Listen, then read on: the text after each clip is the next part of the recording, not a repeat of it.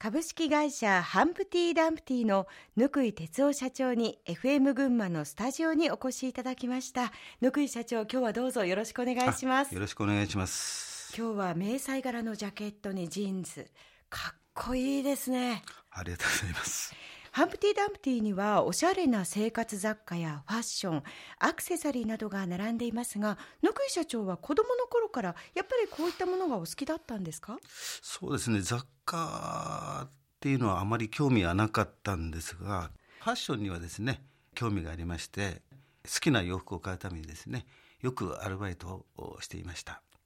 自分のこうお金で買った一着目ってすっごく思い出に残ってますよね。そうですねジーンズでしたね。あそうですか。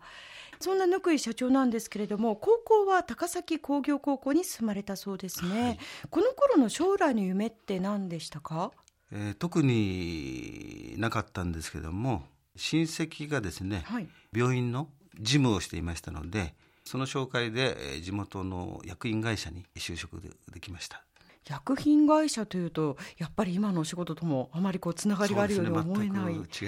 ですけれどもあまりではその就職に対して、えー、まあ、こういうことをやりたいというのがあったわけではないですそうですね。薬品会社っていうのは安定してましたので、はい、まあ安定する企業がいいかなと思いましてですね、えー、そこを選びました。最初はスタートはでは安定からだったんですね。そうですね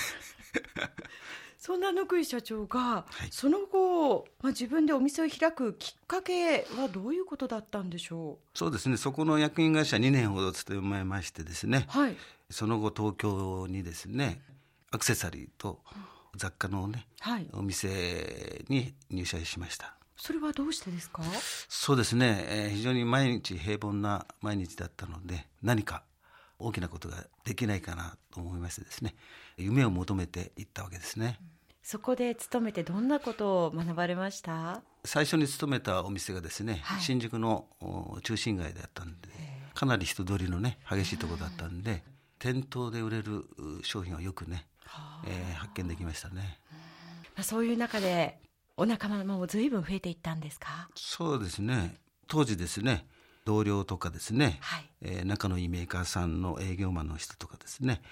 えー、将来独立したいねということでですね、えー、美味しい酒を飲みたいっていうことでですね、はい、ナポレオンクラブという名前でですね、会を作りました、はあ、そのナポレオンが飲めるぐらいみんなでお金持ちになろうというような。まあそういうことじゃなくてなんか独立心が高かったんでしょうね。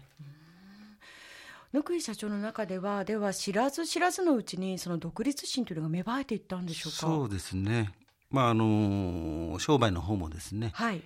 自信がありましたし、うん、どこでもね成功するような感じはその当時ありました。とてもまあその頃はもう日本時代ももちろん勢いがありますしそうですね何かを始めればこう成功するようなそんなこう空気にあふれていたわけですね。そうですねまあ、そして27歳で創業されたんですよね。はいそうですこれはどういったことがきっかけでよしじゃあ創業しようというふうに思いましたか？えーと、そのメンバーの一人である、はい、営業の人からですね前橋にいい物件があるよっていうことでですね紹介をいただきました。ちょうどすずらんの真ん前ですね。真ん前にあるというので、えー、えー、当時ですねやはりその一等地だったんでもう一つ返事で、すぐに独立するということでね、開業しました。場所がこうして見つかったということなんですけれども、はい、ただ条件付きだったようですね。そうなんですよ前のですね経営者の、はい、されてた商品を買い取ってですね、えー、それが条件だったんでそこにですね新たに仕入れを起こしましてそれで、えー、閉店セールをさせてもらいました、まあ、それが非常にこれからのね事業資金に役に立ったわけですよねこうして1982年にその前橋市千代田町の前橋すずらんの前でお店を始めたということですが、はい、当時どんなお店でした？そうですね。あの非常にお店が狭かったわけですけどもアクセサリーと服飾雑貨中心にですね、えー、パーティージョークっていうあのお店の店名でねあの始めたのがきっかけですね。当時はあの中心街がですね、はい、非常に混んでましてですね商店街の近くにもですね女子校や学校がたくさんありましたので、えー、夕方になりますとですねその女子高生たちでいっぱいになりましたね。その頃の仕入れというのは、野井社長、どのようになさってたんですか？そうですね、水曜日があの定休日だったんで、はい、えー、火曜日の夜から東京に向かってですね、当時、新幹線ありませんでしたので、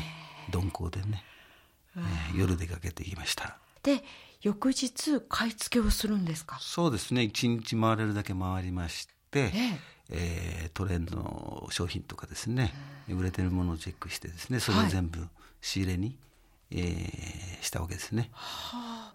まあいろいろパーティージョークの時に、はい。えー、いろいろ試したわけですけども、まあ、新しいカテゴリーですね、うん、それを試してカテゴリーでの売上構成比ですかね、はい、その当時からつけて管理してましたね。そういう中でこう売上を伸ばしていくという自信がそうですね。持てた、まあ、店頭付近に服飾の回転のいいものを置くと売り上げに結びつくわけですよね、はい、例えばソックスとかそういったものはかなり回転していましたね、うんぱりその商品管理をすることによってそのデータをもとにどういうふうにディスプレイもしていったらいいかというのも社長ご自身で考えられたんですか、ね、あまりうまくないんですけど。結構変えるたびにデータが変わってきますので、はい、あそんなにはっきりははっきり変わりますね。えーああの現在のハンプティ・ダンプティとは、うん、今お話を聞いてると随分と違っているような商品も含めて客層も違っていたななんていう気がするんですけれども、それが、まあ、どうして路線を変えたんですか？5年後ですね、はい、えー、すぐ近くにですね、えー、25坪のお店が開いたので、えー、そこをすぐ借りました。で客層が同じにならないようにですね、えー、その店は OL さん中心なお店にね、しました、ま、そのお店がハンプティ・ダンプティのスタートだったわけですね。ですね。なるほど、はい、ここでもやっぱり思い切りましたね社長。そうですね。でそのお店を始めた時というのはパーティージョークはまだやってました。まだやって2店舗2店舗ってことですね。ね。はい。えー、そちらではじゃあ OL さんをターゲットにどんなお店の展開をしていったんですか？やはり同じ服飾中心なんですけども、はい、やはり大人っぽいアクセサリーとかですね、えー、服飾雑貨が中心でしたね。うん。それがハンプティ・ダンプティの前身だったということなんですけれども、はい、その後も今のハンプティ・ダンプティになるにはではいくつか段階がありましたね。はいはい、ハンプティ・ダンプティの場所がですね、はい、実は地上げにありましてですね中心街で同じ探してたんですけどもなかなかあ見つからないかったわけなんですけどもそしてやむなくですね、えー平成4年に郊外店をね決意しました、まあ、そこが上小出なんですけどもそれでオープンしたんですよね。郊外に移すということでの不安などはありませんでしたか、えー、そうですね。あのかなり不安だったんですけども今までのね、同じやり方では当然その郊外にはねお客様来ていただけないということで、えー、新しいサービスを強化しました、はい、新しいサービスと言いますと？一つはですね営業時間のサービス、え当時はほとんどがですね閉店時間が8時だったんですけどもその移転先のところはですね10時まで営業していました。2時間延ばしたわけですね。そうですね。それからもう一つ、はい、品揃えの拡充ということでですね、